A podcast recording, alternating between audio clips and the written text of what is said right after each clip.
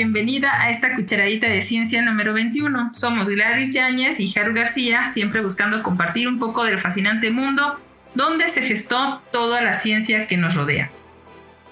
Hola, soy Anel García de Inconsciencia Estudios y te invito a escuchar mi podcast llamado Inconsciencia en Spotify, donde mi compañero Juan Carlos López y yo hablaremos de la ciencia escondida en las cosas del día a día. Igualmente puedes seguirnos por Facebook como Inconsciencia Estudios. Hola de nuevo, soy Ricardo Huesca y como cada martes te acompañaré en esta cucharadita, compartiéndote algunos datos referentes a la literatura. Un saludo muy especial a María Luisa Ramírez que nos escucha en Córdoba, Veracruz. Un abrazo a nuestra primera fan declarada. ¡Eh!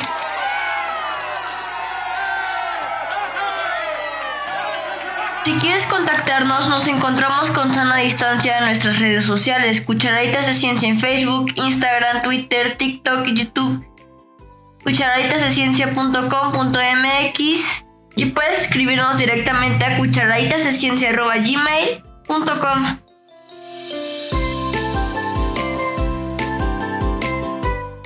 En el episodio pasado, Vasco de Gama culminó los esfuerzos de Portugal por llegar a las Indias, bordeando África. Aunque no fue bien recibido en los nuevos puertos, el mundo se extendió y muchos mitos marinos fueron derribados. La ciencia y la técnica resultaron favorables para el beneficio de las naciones y su desarrollo representa ventajas competitivas sin precedentes. Mientras España y Portugal recorrían el mundo buscando oro y conversos, otras naciones solo querían llevar sus actividades comerciales a las nuevas tierras. La diminuta Holanda acabó cosechando la máxima prosperidad. En 1629, los burgueses españoles, cuyo sentido comercial los hizo escoger a diestros capitanes para sus bien armados navíos, expulsaron a otras naciones del mar y acapararon casi todo el comercio en otras tierras. Así, se convirtieron en los mayores importadores y distribuidores de especias, azúcar, porcelana y avalorios. Los comerciantes tenían ganancias enormes a las que nadie tenía por costumbre, ya que en la Edad Media fue un periodo de austeridad en casi todas las esferas de la vida cotidiana. Bueno, no sé si tanta austeridad como la que se vive hoy en día, donde los centros de investigación no tienen ni para pagar la luz. Ah, bueno, pero eso es otra historia. Como les decía, las ganancias de este comercio las gastaban en placeres de la clase media. Llenaban sus casas con muebles finos, se vestían con telas caras y sus mesas rebosaban de comida. Y cuando tales gastos no alcanzaban a absorber el dinero que fluía desde otras tierras, compraban obras de arte para rememorar a las personas, las profesiones, las propiedades y claro, las flotas navales. Al principio, como signos de prosperidad, muchas de estas pinturas llegaron a ser monumentos perdurables. Vaya, creo que gastar así el dinero era mucho mejor que comprar criptogatitos, es decir, esos felinos virtuales que andan vendiendo hoy en día. Bueno, pues en Holanda del siglo XVII, el mar ejerció más influencia que cualquier otra actividad en la vida, pues le dio a Holanda los medios y la necesidad de su floreciente comercio. Las bahías del Mar del Norte, con acceso a los mercados europeos, también se abrían al Nuevo Mundo. Barcos de alto porte, cargados de mercaderías, llevaban la riqueza a toda la nación. La necesidad de ganarse el pan en el mar estuvo determinada por el mar mismo. Las dos quintas partes de su territorio se hallaban bajo el nivel del mar y una parte de su superficie estaba ocupada por dunas, pantanos y lagos que limitaban su uso. El comercio ultramarino despilfarraba riquezas por toda la sociedad de Holanda. Entonces se desarrolló una afición al buen comer, al buen beber y al buen fumar. Había exceso de alimentos, el vino y la cerveza llegaban de Francia y Alemania ilimitadamente. El rapé o tabaco picado, para ser fumado en largas pipas, era el compañero de todas las ocasiones. Hasta los mendigos tenían sus cajitas de tabaco, del que tomaban un poco al pedir una moneda.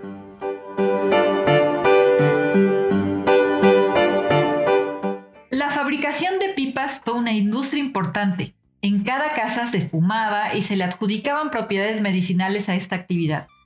Ahí evidentemente no conocían el cáncer. La burguesía holandesa sentía un sincero amor por su casa y sentía un gran placer comprando muebles costosos, gabinetes, mesas, sillas, curiosidades y chucherías de lujo. Ay, a duras penas yo pude comprar mi lavadora a 12 meses sin intereses. Bueno, decía que compraban vajillas y trastos de cocina. Algunos que laboriosamente el ama de casa mantenía relucientes e impecables con mucho orgullo, y otros que solo eran para exhibirse en los muebles lujosos con puertas de cristal.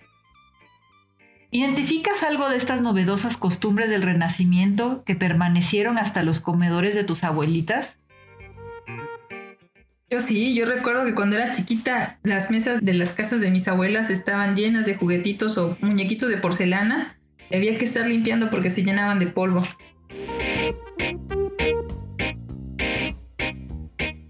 Durante esta época las cocinas salieron del cuarto principal y entonces la comida se preparaba en pequeños nichos apartados para mantener la limpieza del comedor.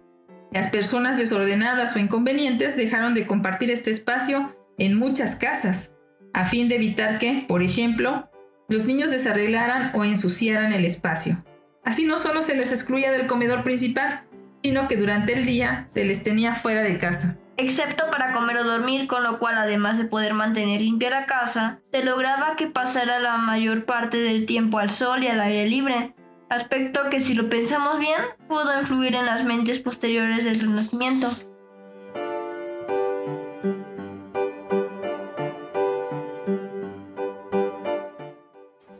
Buscando un modo razonable de gastar su dinero, primero los holandeses y luego el resto de Europa descubrieron el arte como placer y como negocio. Muchos comerciantes importantes se volvieron intermediarios entre los pintores y sus clientes. Era un negocio floreciente que fluía desde las galerías holandesas hasta las diferentes cortes de Francia, Italia e Inglaterra aunque el mercado principal era la clase media holandesa.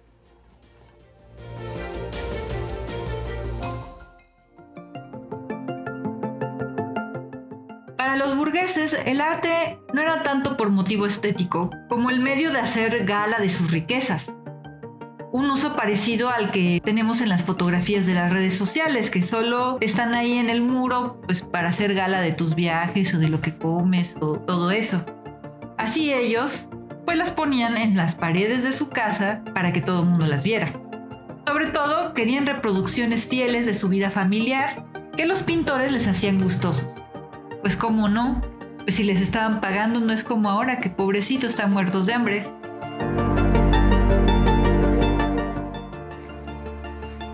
Así las cosas. La mayoría de los artistas eran solo buenos artesanos que producían grandes cantidades de cuidadosos interiores y marinas, grupos familiares o retratos de magistrados y mercaderes con sus flotas. Aunque también fue el momento donde surgen artistas destacados como Jean Vermeer, Franz Hals, Jan Steen y Rembrandt van Rijn, quienes superaron una función meramente comercial y produjeron arte inmortal de la Edad de Oro de Holanda. También Colón, el más grande de los exploradores, estaba siendo retratado por muchos pintores.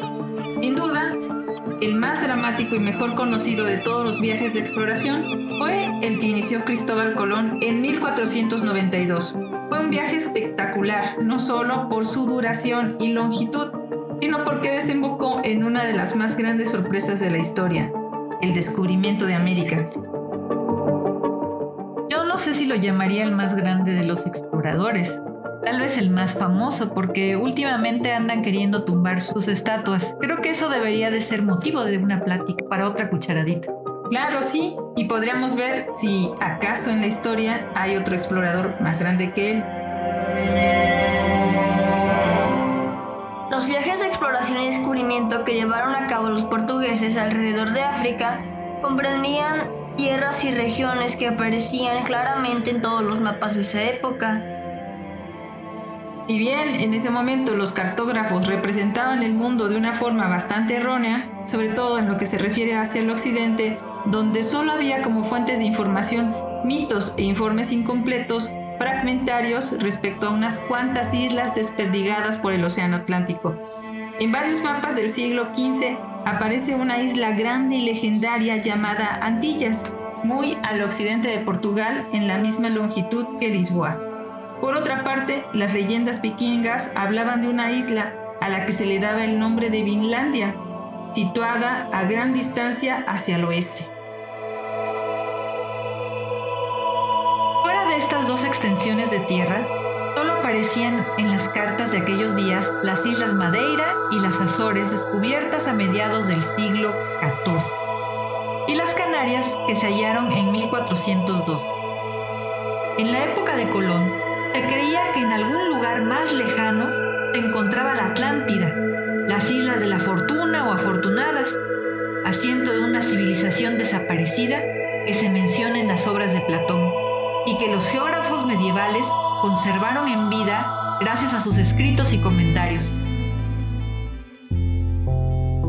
Otras culturas también respaldaban estas hipótesis. Por ejemplo, el folclore irlandés estaba lleno de las islas atlánticas, la isla de San Brandano, la tierra de la juventud, la tierra de las mujeres hermosas, las islas de las plañideras y las llamadas del infierno.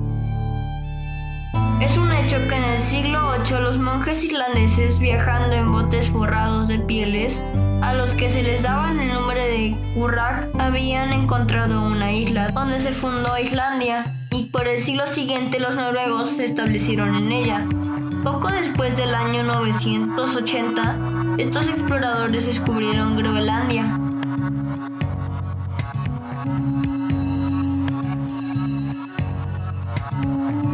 probable que los colonizadores noruegos los haya movido ese instinto de ir hacia el oeste que se había fundado en un rumor persistente y lleno de esperanza, más fuerte que la razón misma, de que más allá del horizonte había tierras buenas y abundantes. Igualmente plausible es la teoría de que el descubrimiento fue algo accidental, que lo hicieron unos barcos que iban huyendo de una galerna.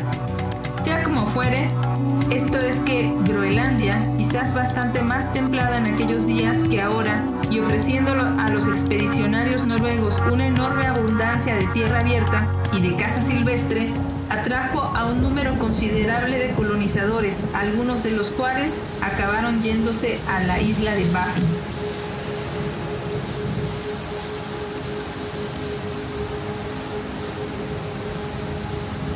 Hacia el año 1000, otros lograron llegar a Terranova, nombre que por cierto suena a otra serie, donde surgieron asentamientos de pobladores. Pero los descubrimientos que se hicieron de los antiguos escandinavos no se divulgaron por Europa. En 1974 se demostró que el llamado mapa de Finlandia, que pretendía documentar las exploraciones de los escandinavos, según las registró cartográficamente un monje suizo en el siglo XV, era una falsificación no hay pruebas de que en el siglo XV se conociera ya en Europa la existencia de la tierra firme americana, fuera de Escandinavia. Así es, eso de que los escandinavos descubrieron América antes de Cristóbal Colón es solo una hipótesis. O un mito, tal vez. Un mito, o quizás sí, pero no hay evidencia científica que lo compruebe. Este mapa en el cual se basaron muchas de las aseveraciones al respecto resultó ser falso. Ciertamente Colón y sus antecesores no habían oído hablar nunca de ello. Entre las personas cultas desde entonces, se creía que si un barco podía navegar hacia el occidente del Atlántico, acabaría llegando a Japón y a China. Colón era un cartógrafo hábil, además de marinero experimentado, creyó hasta el día de su muerte que había llegado a sus reinos exóticos y no fue sino hasta después de muchos, muchos viajes realizados por otros navegantes cuando se puso de manifiesto que entre Europa y Asia se extendía un enorme continente desconocido y un enorme océano cuya existencia nadie había imaginado hasta entonces, el Océano Pacífico.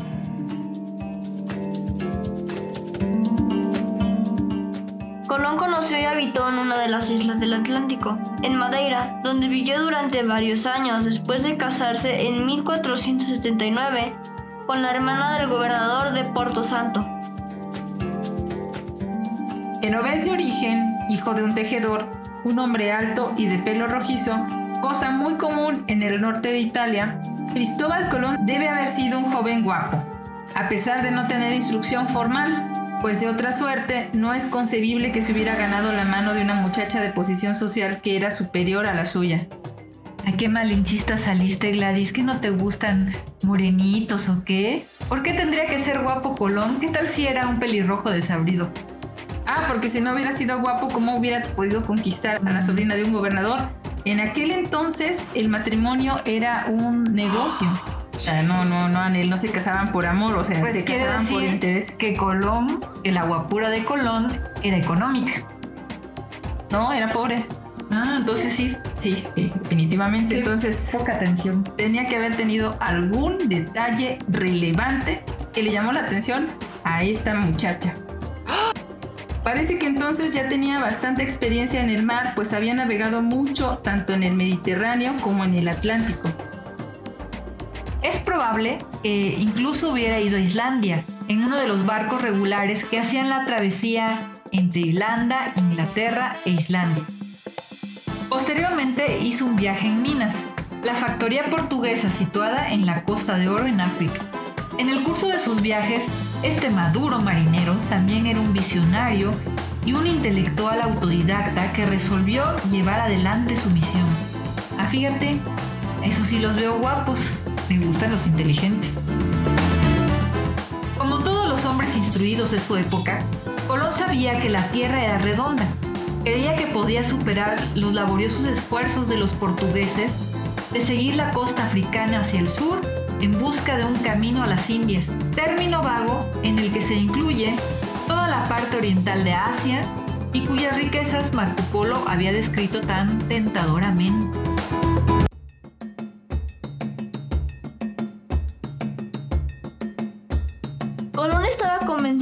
Podía llegar antes que ellos, navegando directamente hacia el oeste, a través del mar abierto. Algunos historiadores mencionan por lo menos cuatro libros, propiedad de este marinero, en cuyas páginas se encuentran incontables comentarios al margen, hechos de su puño y letra. De ahí de otras muchas obras, sacó argumentos para demostrar que se podía llegar a las Indias, partiendo de las Canarias, posesión española frente a la costa occidental de África.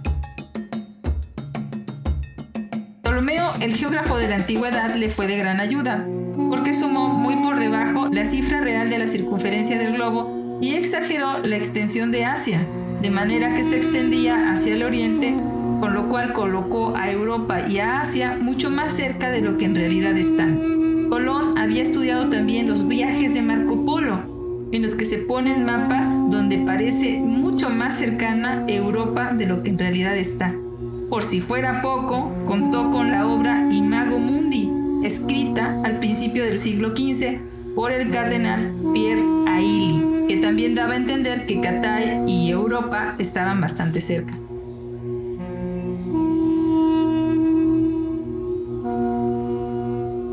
Y entre los expertos que vivieron contemporáneamente con él, quien más lo ayudó fue Paolo Toscanelli, paisano de Colón, médico y geógrafo aficionado cuyos estudios le habían hecho creer que China estaba solo a 5.000 millas náuticas, es decir, 9.300 kilómetros de Europa por mar.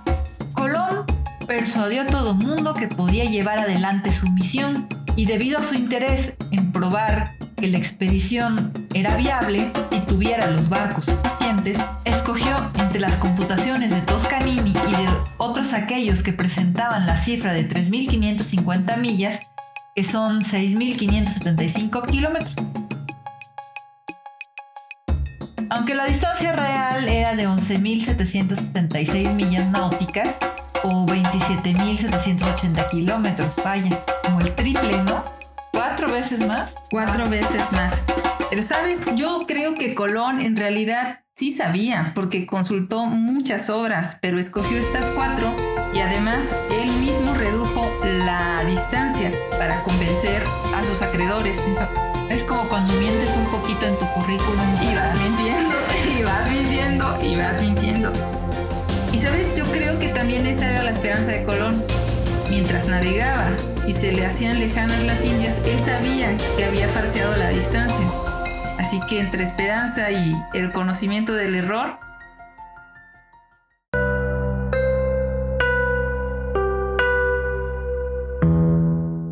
Colón tendría que hacer mucho para que le financiaran el viaje, en una tierra que, aunque para él era una esfera, hacia unas Indias que se encontraban muy cerca hacia el oriente, pero que en las mentes de los financiadores probablemente era plana, y como dijo Anel en el primer episodio, en un océano lleno del fin del mundo. Y no es que la vida de un experimentado marino y su tripulación valieran tanto, sino que los recursos eran cada vez más escasos y era difícil correr el riesgo de tirar tres de los mejores barcos de España por los confines del mundo hacia lo desconocido. Colón pasó 10 años convenciendo a sus acreedores de que la empresa de las Indias era viable. Refinó sus argumentos geográficos y coleccionó pruebas adicionales para convencerlos. Con la ventaja de haber naufragado durante su adolescencia cerca de Lisboa, donde tuvo acceso a una educación fomentada por Enrique el Navegante sobre cartografía y ciencias afines, una casualidad casi de película, otra sorprendente casualidad era que mientras Colón pasaba por todo esto, tenía un contemporáneo que viajaba a los límites del planeta en otra dimensión. Si bien se estima que Colón nació cerca del 31 de octubre de 1451 y que murió en 1506, al mismo tiempo un coterráneo suyo, Leonardo da Vinci, nació un año después que él y viviría para ver el año 1519, así que ambos compartieron el mismo momento histórico y trascendieron en la modificación del mundo como se conocía. Leonardo da Vinci personificó el espíritu del Renacimiento, todo lo exploró y todo lo desbarató. Estaba tan ocupado en tantas cosas que, aunque fue uno de los más grandes artistas de la época, tuvo poco tiempo para pintar. Pero antes de seguir con esta historia, ¿qué te parece si escuchamos al maestro Ricardo Huesca con su infusión literaria?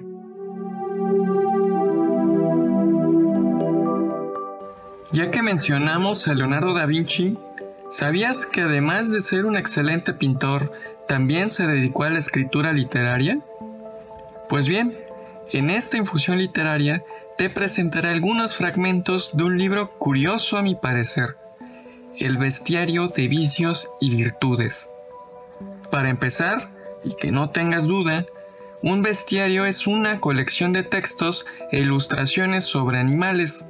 Su contenido, por lo general, se entrecruzaba con datos reales y ficticios.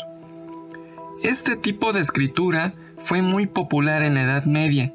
Principalmente podemos identificar bestiarios que describen las actividades y aspecto de los animales, como una suerte de manual de zoología.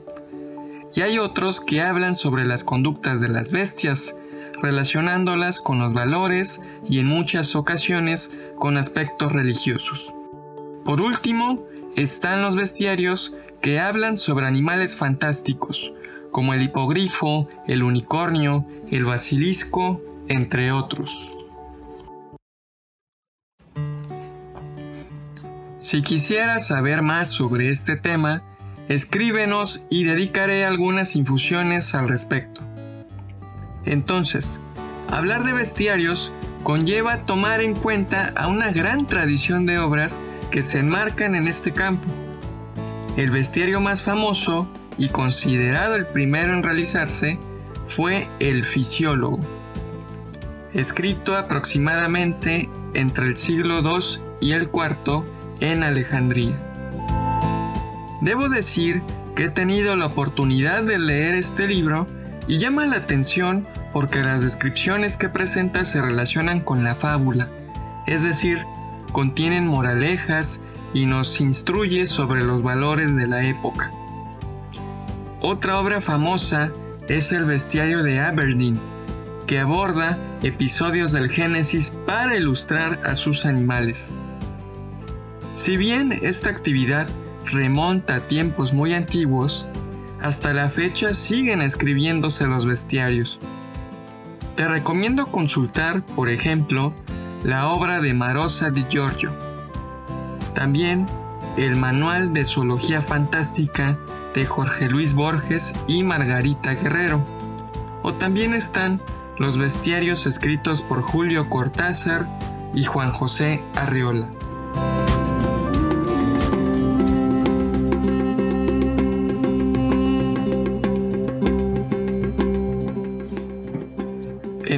Da Vinci encontraremos las características que ya mencioné. Habla de los animales y resalta algún vicio o virtud que lo representa. La finalidad de estos escritos, recalco, es que aprendamos algo sobre dichas actitudes, como una suerte de lecciones. Te comparto los siguientes fragmentos.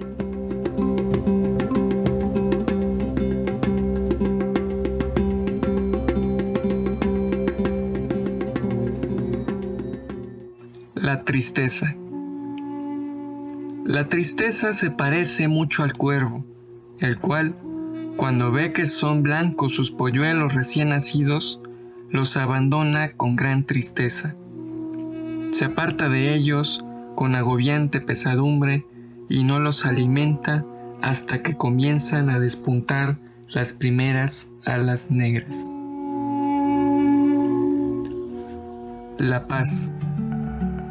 Del castor se lee que es perseguido a causa de las virtudes medicinales de sus testículos y que cuando ya no puede seguir huyendo se detiene y a fin de estar en paz con los cazadores, con sus afilados dientes córtase los testículos para dejárselos a sus enemigos.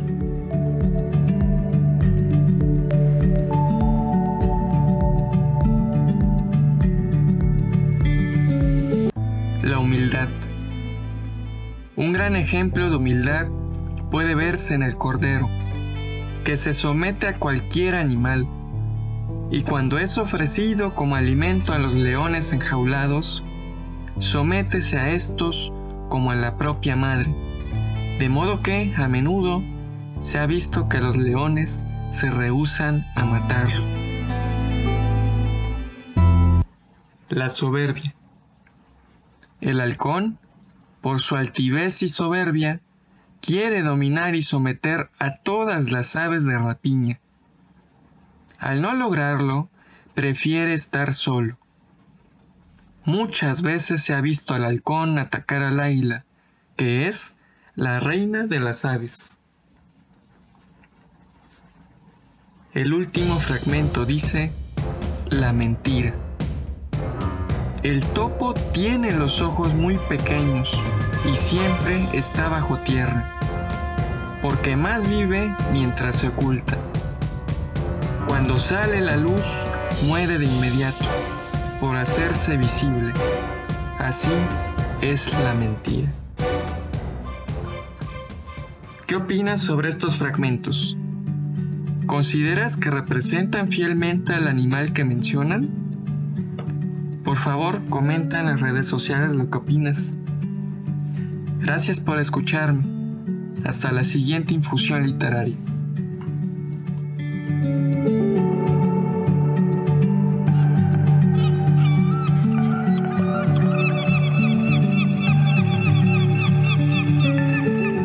Yo creo que la escritura no fue el fuerte de Da Vinci, que apenas le daba tiempo de pintar porque estaba inmerso en la ciencia, menos de hacer poemas.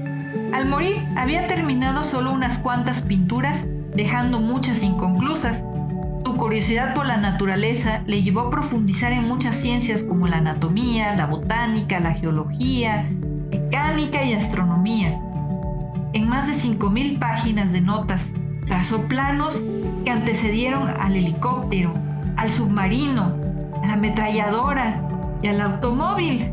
En una colección de obras suyas firmó orgullosamente Leonardo da Vinci, discípulo del experimento. ¡Ay, qué bonito! Ese hombre sí era sexy. Sí. Leonardo era un anatomista precursor que quiso reproducir con exquisita y detallada pericia su conocimiento del cuerpo humano. Casi todos los artistas del Renacimiento realizaron estudios de mano, pero Leonardo basó sus bocetos en las observaciones de los huesos, músculos, nervios y venas. Esta minuciosidad del detalle lo llevó a formular las proporciones ideales de las figuras dibujadas. Las deformidades le intrigaban tanto como la belleza. Se dice que una vez embriagó a un grupo de campesinos para poder dibujar sus expresiones. Bueno, esa figura del hombre de Vitruvio es famosísima y todavía se utiliza en, en artes y en medicina. Y es símbolo del renacimiento.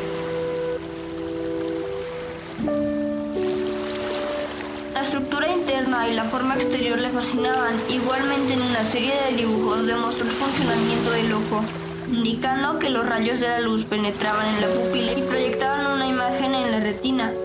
Al estudiar el cuerpo humano, Leonardo produjo los estudios anatómicos más hermosos y exactos de su tiempo. Obtuvo tan precisos conocimientos en disecar más de 30 cadáveres hasta que finalmente el Papa León X prohibió que se permitiera el acceso al necrocomio, una especie de morgue de Roma, donde se esperaba que los muertos estuvieran bien muertos.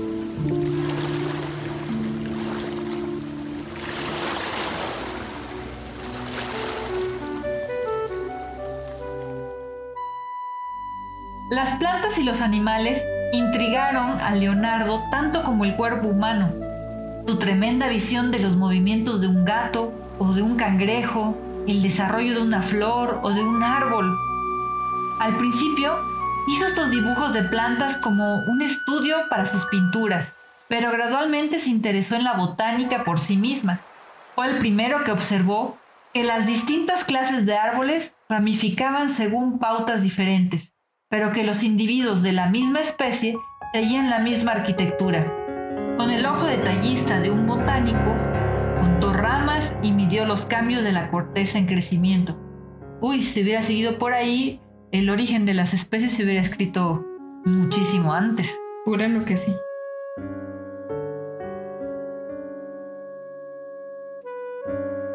La zoología también le interesaba y sus estudios de la pata delantera del caballo le permitieron dibujar de manera realista al animal. El análisis de las semejanzas estructurales entre las patas de los caballos y las piernas humanas fue uno de los primeros en realizar estudios de anatomía comparada. Como muchas personas del Renacimiento y ahora, Leonardo soñaba con volar. En ese tiempo había estudiosos que llegaron incluso a saltar desde altas torres, provistos de exóticas alas. Leonardo compartió este sueño, y quién sabe si se aventó alguna vez usando sus aparatos, pero sus dibujos de muchas máquinas voladoras llegaron hasta nuestros días mostrando su confianza de que algunos llegarían a funcionar y lo volverían famoso. Pasó años observando el vuelo de las aves, estudió y dibujó maquinaria bioinspirada. Por ejemplo, un aparejo, es decir, un conjunto de poleas, cuerdas y manivelas adaptadas a unas alas para hacerlas funcionar. Una de sus primeras máquinas voladoras parecidas a las alas de un murciélago.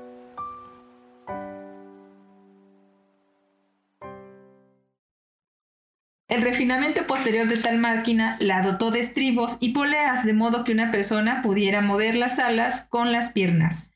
Tales ajustes indican que sin duda probó la máquina experimentalmente, aunque quizás no fuera él el piloto. Los experimentos y estudios de Leonardo fluctuaban entre lo práctico y lo teórico. Por ejemplo, sus notas fueron la base de planes prácticos para evitar inundaciones y mejorar el riego en varias partes de Italia. Por otra parte, sus especulaciones astronómicas solían ser muy abstractas. En una página de un libro de apuntes lleno de cálculos y diagramas, determinó erróneamente el tamaño del Sol y la Luna. Pero por lo común, la teoría y la práctica van de la mano en su obra.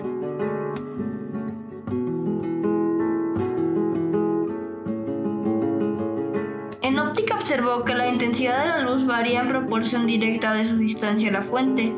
También estableció una prueba de calidad de los espejos, semejante a la que aún se emplea, basada en la reflexión de los rayos de la luz Inventó un telescopio con sus lentes para ver la luna aumentada y pudo ver y dibujar la luna en un eclipse. Se a todos los problemas con el mismo entusiasmo ilimitado y de este modo expresó su espíritu, el espíritu animado de su época. Sin duda Colón, Vasco de Gama y Leonardo da Vinci dieron fin a la Edad Media, pero claro, hubo otros y otras. Claro está que de estas otras poco sabemos, más adelante haremos un capítulo especial de las mujeres destacadas en la Edad Media, pero estamos seguros de que hay pocos registros. Lo que sí sabemos es que mientras la prosperidad entró a Europa por Holanda, el Renacimiento empezó en Italia.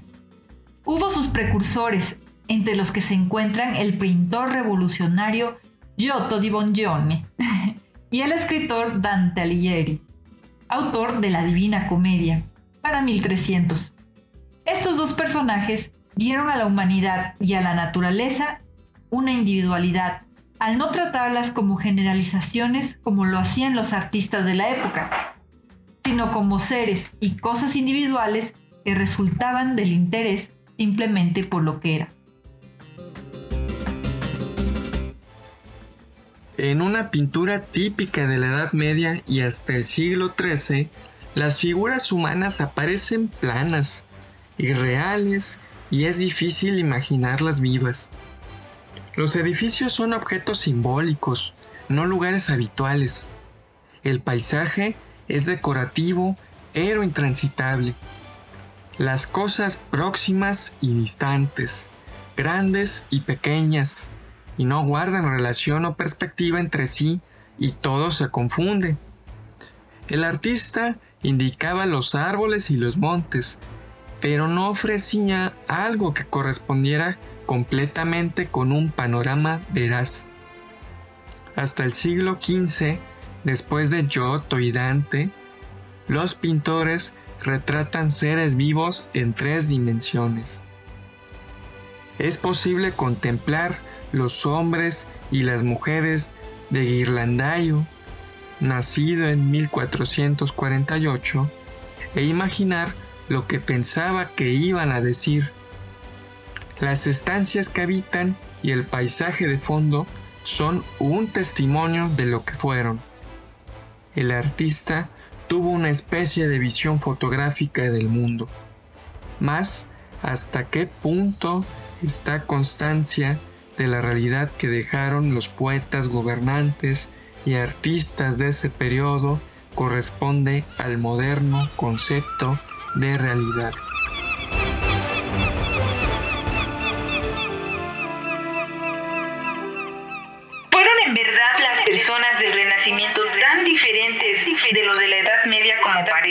Parece? ¿O solo se trata de una diferencia de estilo en el modo de escribir, pintar, esculpir, experimentar, explorar y conocer el mundo?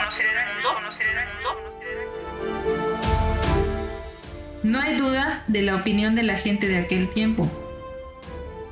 Los italianos del Renacimiento fueron los que inventaron la expresión edad del oscurantismo para referirse a los años pasados. Consideraban que la invasión de Roma por los bárbaros había sido como la caída de un velo burdo de los diez siglos subsecuentes, como un periodo de catalepsia.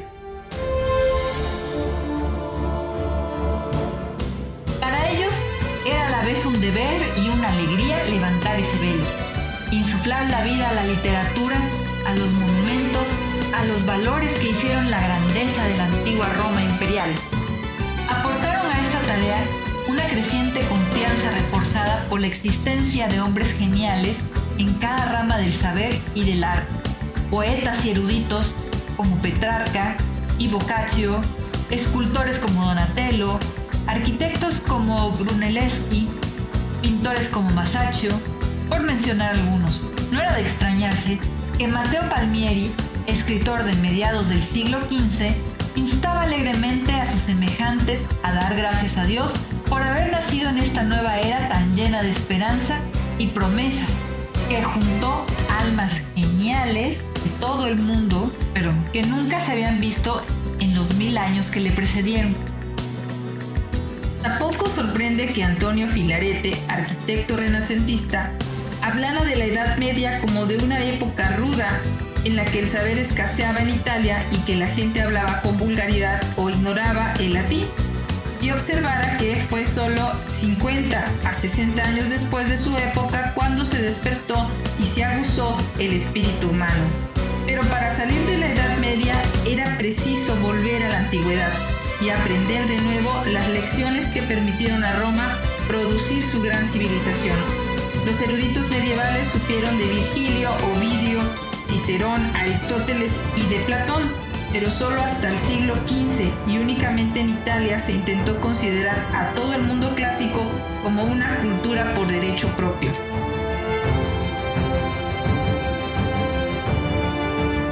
Tanto Colón como Da Vinci fueron más bien autodidactas, además de varias de las aunque renacentistas seguían conservando mucho de la Edad Media y recogiendo algo más del pasado que en ese momento estaba reivindicando. Algo así como un ir hacia atrás para agarrar impulso. Por ejemplo, el sistema educativo sufrió una gran transformación para no hacer juicios y dejarte a ti que los hagas. Además te vamos a comentar que durante la Edad Media la educación se concentraba en memorización y adquisición de conocimientos específicos, principalmente aquellos dictados por la Iglesia y aprobados por la monarquía. Pero ya entrados en los años 1400, el sistema educativo incluyó nuevos contenidos que no eran del todo renacentistas. Por ejemplo, Pier Paolo Vergerio, ¿qué nombre es ese?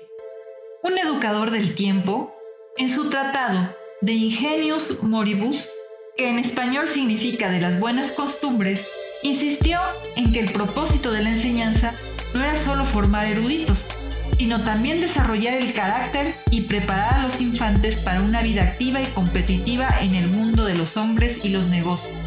El nuevo propósito educativo fue puesto en práctica por los dos maestros más influyentes del Renacimiento, Vittorino da Feltres y Guarino da Verona, como Verona, la ciudad de Romeo y Julieta. Cierto. Pero las escuelas no estaban en Verona, estaban en Mantua y Ferrara, respectivamente. Fueron establecidas en principio para los hijos de los príncipes o los gobernantes de esas ciudades, los Gonzaga y los del Este. Pero después ambos maestros aceptaron a niños talentosos más pobres. Bueno, pobres. Familias de toda Italia se esforzaron por lograr que sus hijos ingresaran a estas escuelas y de este modo la idea de sus fundadores afectaron a otras academias en toda la península de Italia y posteriormente de Europa y el mundo. Vittorino creía en el lema de enseñar deleitando y esto tenía que ver con enseñar a deletrear. Deleite tiene que ver con deletre. Deleitar, deletrear. Enseñaba a deletrear y a leer con ayuda de letras móviles la aritmética simplemente mediante juegos. Iniciaba a sus alumnos en la literatura clásica por medio de cuentos y hablándoles de su contenido. Hoy en día no creerían que aprender a leer es un deleite. Pero es un deleite, ¿no? A mí me gusta leer. A mí también. Aunque los primeros grados daban algunas enseñanzas basadas en textos religiosas, a medida que los niños pasaban a los grados superiores, se concentraban en la literatura de Roma y en menor grado de Grecia. La enseñanza de la ética se solía preferir a los textos romanos y a otros posteriores, porque el latín de los autores paganos como Cicerón y Seneca era más puro que el de algunos cristianos. Cicerón era quizás el más importante por sus escritos sobre retórica. La elocuencia persuasiva se consideraba especialmente útil para los muchachos que habrían de participar en asuntos públicos y para completar estas lecturas de los antiguos oradores solían llevar a los alumnos a ver discursos políticos contemporáneos o escuchar a algún abogado famoso que defendía una causa en los tribunales. Un continuo hincapié en que los conocimientos no se adquirían tan solo por adorno, sino también para que fuesen utilizados. La creencia del Renacimiento de que el estudio de los clásicos griegos y latinos era la mejor preparación intelectual tuvo un profundo efecto en los educadores posteriores. En este y otros aspectos, la institución de Vitorino fue la antecesora de las escuelas públicas inglesas y privadas de Norteamérica. Por ser algo estoico, creía en un ambiente espartano. Pensaba que la lectura en voz alta era mejor para quitar el frío que un buen fuego. Consideraba al campo de juegos como un escape para el excedente de energía y un medio para fomentar el valor, la disciplina y la cooperación.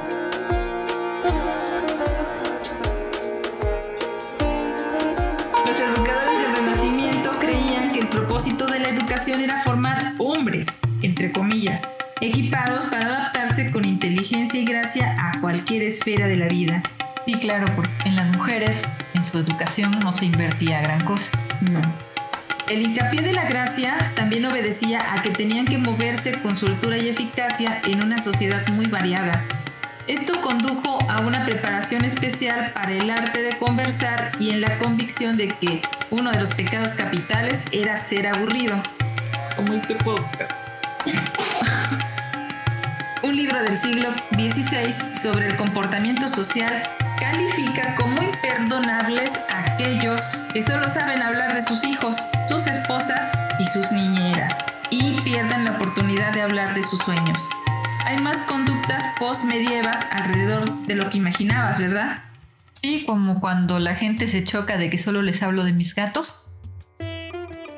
Este escrúpulo sobre la charla tediosa indica que la conversación debió desempeñar un papel muy importante en las reuniones formales e informales del Renacimiento.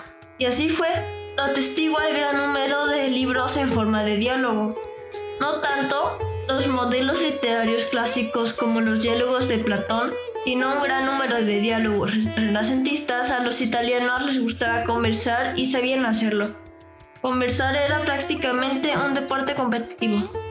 Pero creo que estas prácticas siguieron, porque por ejemplo en Inglaterra todas estas obras como es, Orgullo y Prejuicio, Sensatez y Sentimientos, son muchos diálogos donde resalta la importancia de la conversación y creo que eso es una práctica heredada del renacentismo. Al juzgar por el papel de las mujeres en estos diálogos, se diría que la posición femenina mejoró notablemente en el Renacimiento, pero en realidad no fue así en las acciones. La herencia o el matrimonio las llevaron a una posición conspicua, como Isabela d'Este y Catalina Esforza, aquellas quienes se convirtieron en las más fervientes patrocinadoras del arte del Renacimiento y la segunda para defender la ciudad de Florli de César Borgia, con la energía y el ingenio de un soldado nato, pero todavía se esperaba que las mujeres ordinarias permanecieran calladas y sin conocimiento. En este periodo, cero existir en sociedad se volvió un asunto muy pesado. La educación se enfocó en gran parte a instruir a los nuevos ricos sobre el modo de comportarse para entrar en las casas de la alta sociedad. Los primeros libros de urbanidad para los comunes comerciantes del siglo XIII trataron cuestiones básicas como la limpieza personal y modales en la mesa. Con el transcurso del tiempo, y la creciente rigidez de la estructura social, hubo menos libros que trataran de cosas tales como escupir o rascarse durante las comidas, y más sobre el proceder general de toda una clase, especialmente en la clase media. Estos libros reflejan el temor de los antagonismos que, como dijimos, dañan el destino político de las ciudades italianas al destacar la necesidad de ser respetuoso con sus superiores y gentil con sus inferiores. Encajaban en una vida cívica minuciosamente normada, en la que los edictos regalaban toda clase de asuntos, las materias permitidas para confeccionar telas, el valor de los ornamentos de las mujeres para lucir en público, el número de invitados a un banquete, incluso el tipo de vajillas sin exceso de oro o plata en el festín. Los edictos son los anuncios públicos que se ponían en los espacios del gobierno, del ayuntamiento, de las calles, para normar la conducta social. El objetivo de estas leyes era en parte espiritual y reflejaban vestigios de la austeridad medieval, pero también era económico. Fue restringida el consumo de las importaciones de lujo y fomentaba la industria nacional y política, ya que frenaba la ostentación y con ello reducía al mínimo la envidia entre las diferentes clases. El libro más influyente que se produjo en el Renacimiento italiano fue quizás El cortesano de Baldassare Castiglione, serie de conversaciones supuestamente habidas en 1507 en la corte de Urbino. Las actuales y preparadas recomendaciones estaban seguidas por toda Europa. Castiglione adoptó la idea humanista del hombre mundano y bien educado, e imbuye las actitudes caballerescas de lealtad a los príncipes y de cortesía con las mujeres. El espíritu y el lenguaje de esta obra tienen el encanto aporte universal a la gran literatura. Sin embargo, aunque un gran aporte a la literatura, este documento es desagradable de leer hoy en día, escrito por un caballero para otros como él y particularmente para los que vivían en la corte de un príncipe.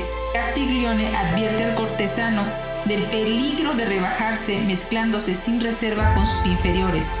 Por ejemplo, un caballero no podía pelear con un campesino si no tenía la certeza de ganarle.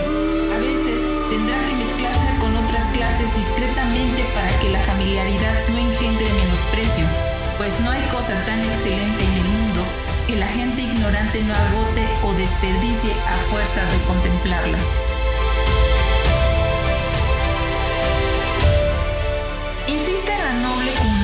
como un requisito del cortesano. El hombre bueno es de buena familia.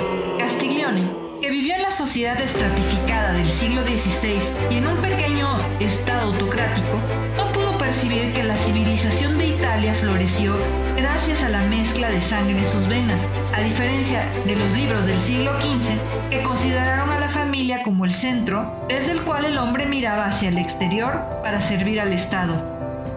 El cortesano Consideró la corte como un centro y dirigió sus miradas a lo más alto, hacia el príncipe. Su hombre ideal se hizo dependiente de la corte. En realidad, Castiglione no describió al hombre ideal, sino al cortesano ideal, y algunas veces ambos chocaron. No hará de extrañar que las mentes brillantes como las de Colón y Da Vinci miraran más allá, escapando de estas tensas camisas de fuerza la sociedad tuvo su primera excisión, ya que por algún lado perduran estas acartonadas y nepóticas estructuras en las altas esferas del poder. Es innegable la influencia democrática de las ciencias y el ingenio.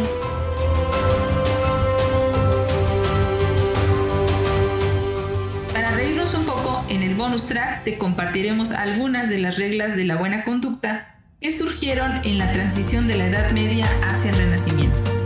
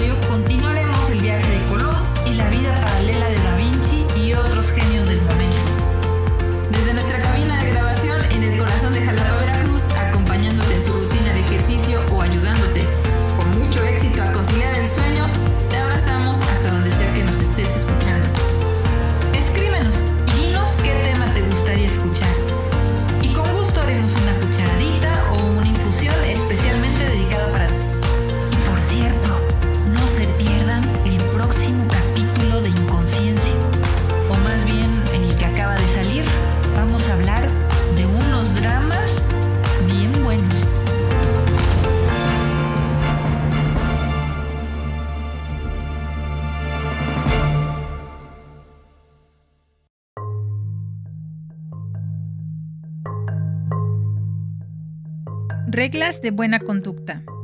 El Galateo o libro de urbanidad al que pertenecen los extractos siguientes fue publicado en 1558 y pronto obtuvo un éxito internacional. El autor, Giovanni de la Casa, le dio el nombre de un clérigo famoso por su probidad.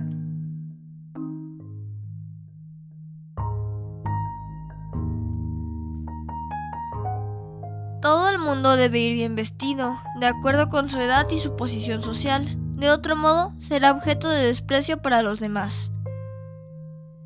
todo el que tuviese las piernas muy delgadas o demasiado gruesas o torcidas no debe usar calzas llamativas o de dos colores para no llamar la atención sobre sus defectos. Se evitará hacer ruidos que sean molestos a los oídos ajenos, tal vez como rechinar o chuparse los dientes. El hombre cuidará de que sus dedos no estén tan grasientos que ensucien la servilleta, pues su vista sería desagradable para los demás. Tampoco es educado limpiárselos en el pan. El ingenio ha de ser como el ramoneo de una oveja y no como la mordedura de un perro, pues en este caso no será ingenio, sino insulto. Hay que evitar la vulgaridad en cualquier forma, pues por divertidas que estas cosas puedan parecer, la gente honorable no ha de emplear más que medios honorables para agradar a los demás. Un hombre jamás se jactará de su cuna, sus honores o sus riquezas y menos aún de su seso, como hacen muchos. No hay que hablar ni muy desapasionadamente, cual si se hubiese perdido el gusto por las palabras, ni con excesiva premura, cual si se tuviese hambre de ellas, sino sosegadamente, como cuadra el hombre templado un hombre no se contentará con hacer bien las cosas, sino que aspirará a hacerlas con gracia.